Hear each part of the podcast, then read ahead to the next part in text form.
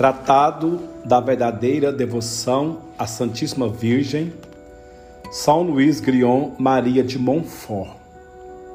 Capítulo introdutório, artigo 1, parágrafo 2. A verdadeira devoção deve levar-nos à escravidão de amor, ou seja, a entrega total de nós mesmos por amor. Segunda verdade. Pertencemos totalmente a Jesus, por consequência, pertencemos também a Nossa Senhora. Devemos concluir do que Jesus Cristo é para nós, que, como diz São Paulo, não somos nossos mais inteiramente dele, como seus membros escravos comprados infinitamente caro pelo preço de todo o teu sangue. Antes do batismo, éramos do demônio, como os seus escravos. Ao receber esse sacramento, tornando-nos verdadeiros escravos de Jesus Cristo, doravante já não devemos viver, trabalhar e morrer senão para este homem Deus, glorificando-o em nosso corpo e fazendo reinar em nossa alma. Somos, pois, sua conquista, seu povo de aquisição e sua herança. É pela mesma razão que o Espírito Santo nos compara. Primeiro, árvores plantadas ao longo das águas da graça, no campo da igreja, que devem dar frutos a seu tempo. Segundo, aos ramos de uma vinha de que Jesus é a cepa e que devem dar boas uvas. Terceiro, a um rebanho de que Jesus Cristo é o pastor e que se deve multiplicar e dar leite. Quarto, há uma boa terra, de que Deus é o agricultor, e na qual a semente se multiplica, produzindo 30, 60 ou 100 por um. Jesus Cristo amaldiçoou a figueira estéril e condenou o servo inútil, que não tinha feito render o seu talento. Tudo isto prova que Jesus Cristo quer receber algum fruto das nossas pobres pessoas, a saber, as nossas obras, porque estás só a Ele pertence. Criados para as boas obras em Jesus Cristo.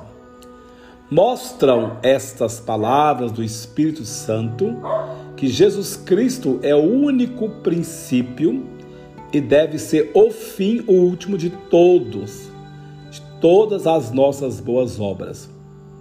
Mostram ainda que o devemos servir não somente como servos assalariados, mas como escravos de amor. Explico-me. Neste mundo, há duas maneiras de pertencer a outra pessoa e de depender da sua autoridade. A simples servidão e a escravidão que fazem de um homem, respectivamente, um servo ou um escravo. Pela servidão comum entre os cristãos, um homem compromete-se a servir outro durante um certo tempo, mediante determinada paga ou certa recompensa. Pela escravidão, um homem depende inteiramente do outro por toda a vida e deve servir o seu senhor sem pretender paga nem recompensa alguma, como um dos seus animais, sobre o qual o dono tem direito devido de morte. Há três espécies de escravidão: uma natural, outra forçada e outra voluntária. Todas as criaturas são escravas de Deus da primeira forma, Ao Senhor pertence a terra e tudo que nela está contido. Os demônios e os réprobos pertencem à segunda categoria, os justos e os santos à terceira. A escravidão voluntária é a mais perfeita e a mais gloriosa para Deus que olha o coração, que pede o coração, que chama o Deus dos corações ou da vontade amorosa. Por essa escravidão, de fato, escolhe-se Deus e o seu serviço acima de todas as coisas, ainda mesmo que a natureza não obrigasse a isso. Há uma diferença radical entre um servo e um escravo.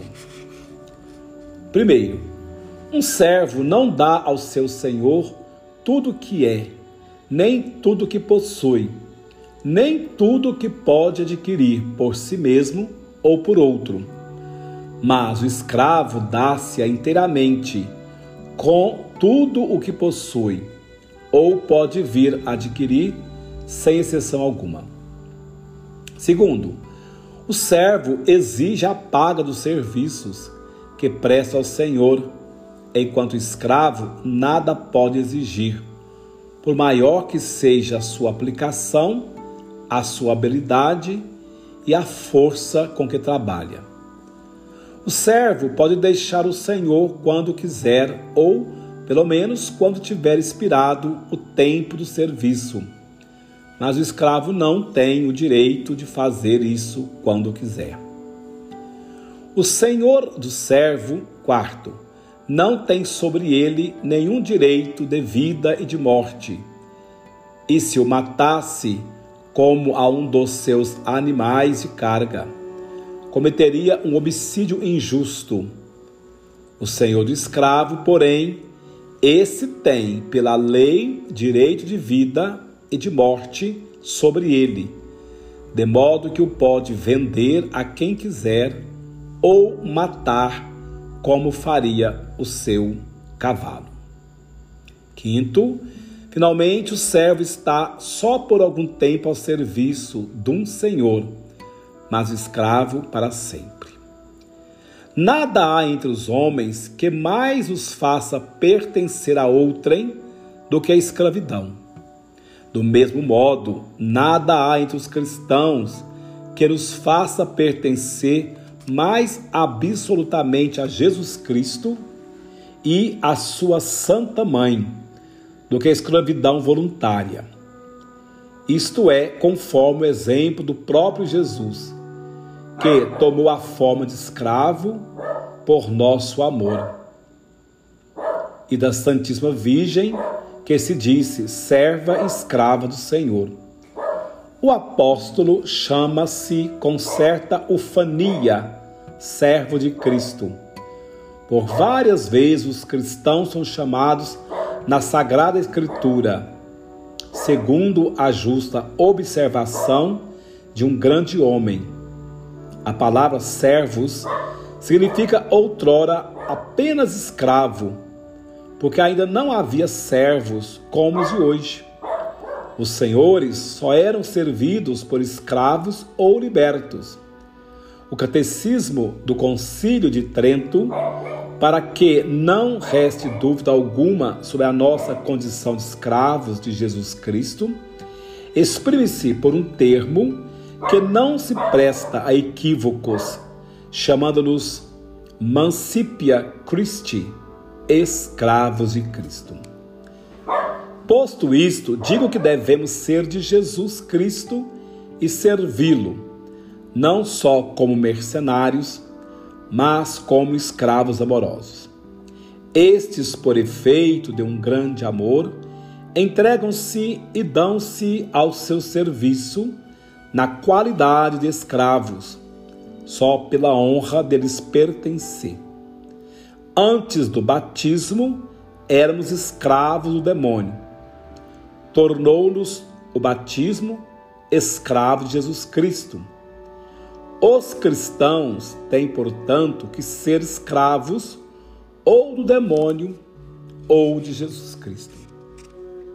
O que digo do modo absoluto a respeito de Jesus Cristo, digo de forma relativa da Santíssima Virgem. Jesus Cristo escolheu-a por companheira indissolúvel da sua vida, da sua morte e da sua glória e poder no céu e na terra. Por isso e por graça, deu-lhe em relação à sua majestade todos os mesmos direitos e privilégios que ele possui por natureza. Tudo o que convém a Deus por natureza, dizem os santos, convém a Maria por graça. Deste modo, segundo esses santos, tenhamos os mesmos súditos, servos e escravos, visto que os dois não têm senão uma só vontade e um só poder.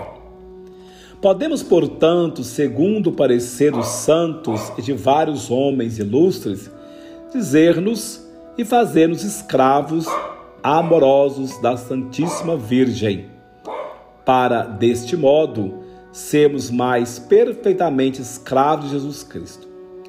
A Virgem é o meio de que nosso Senhor se serviu para vir a nós e também o meio de que nos devemos servir para irmos a Ele. Pois ela não é como as outras criaturas, que se a elas nos prendêssemos, nos poderiam afastar de Deus em lugar de nos aproximar dele. Mas a mais forte inclinação de Maria é unir-nos a Jesus, seu filho, e a mais forte inclinação do filho é que se vá a ele por sua mãe. Isto honra-o e agrada-lhe tanto como honraria e agradaria a um rei alguém que, para se tornar mais perfeitamente seu vassalo e escravo, se fizesse escravo da rainha. É por isso que os santos padres de São Boaventura, com eles, dizem que a Virgem Santíssima é o caminho para ir a nosso Senhor. Além disso, se, como já disse, a Santíssima Virgem é a rainha e soberana do céu e da terra, não tem ela tantos súditos e escravos quanto são as criaturas? Dizem-no Santo Anselmo, São Bernardino e São Boaventura. Ao poder de Deus, tudo está submisso, mesmo a Virgem. Eis que ao poder da Virgem está tudo submisso até o próprio Deus.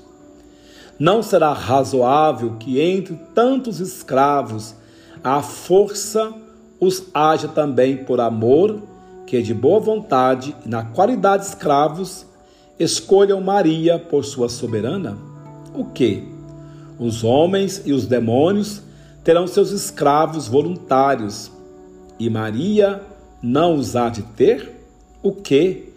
Um rei terá a peito que a rainha, sua companheira, possua escravos, com direito devido de morte sobre eles?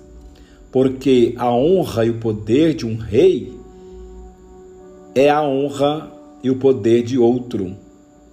Pode-se então acreditar que nosso Senhor, que partilhou como melhor dos filhos todo o poder com sua santa mãe, ache mal que ela tem escravos?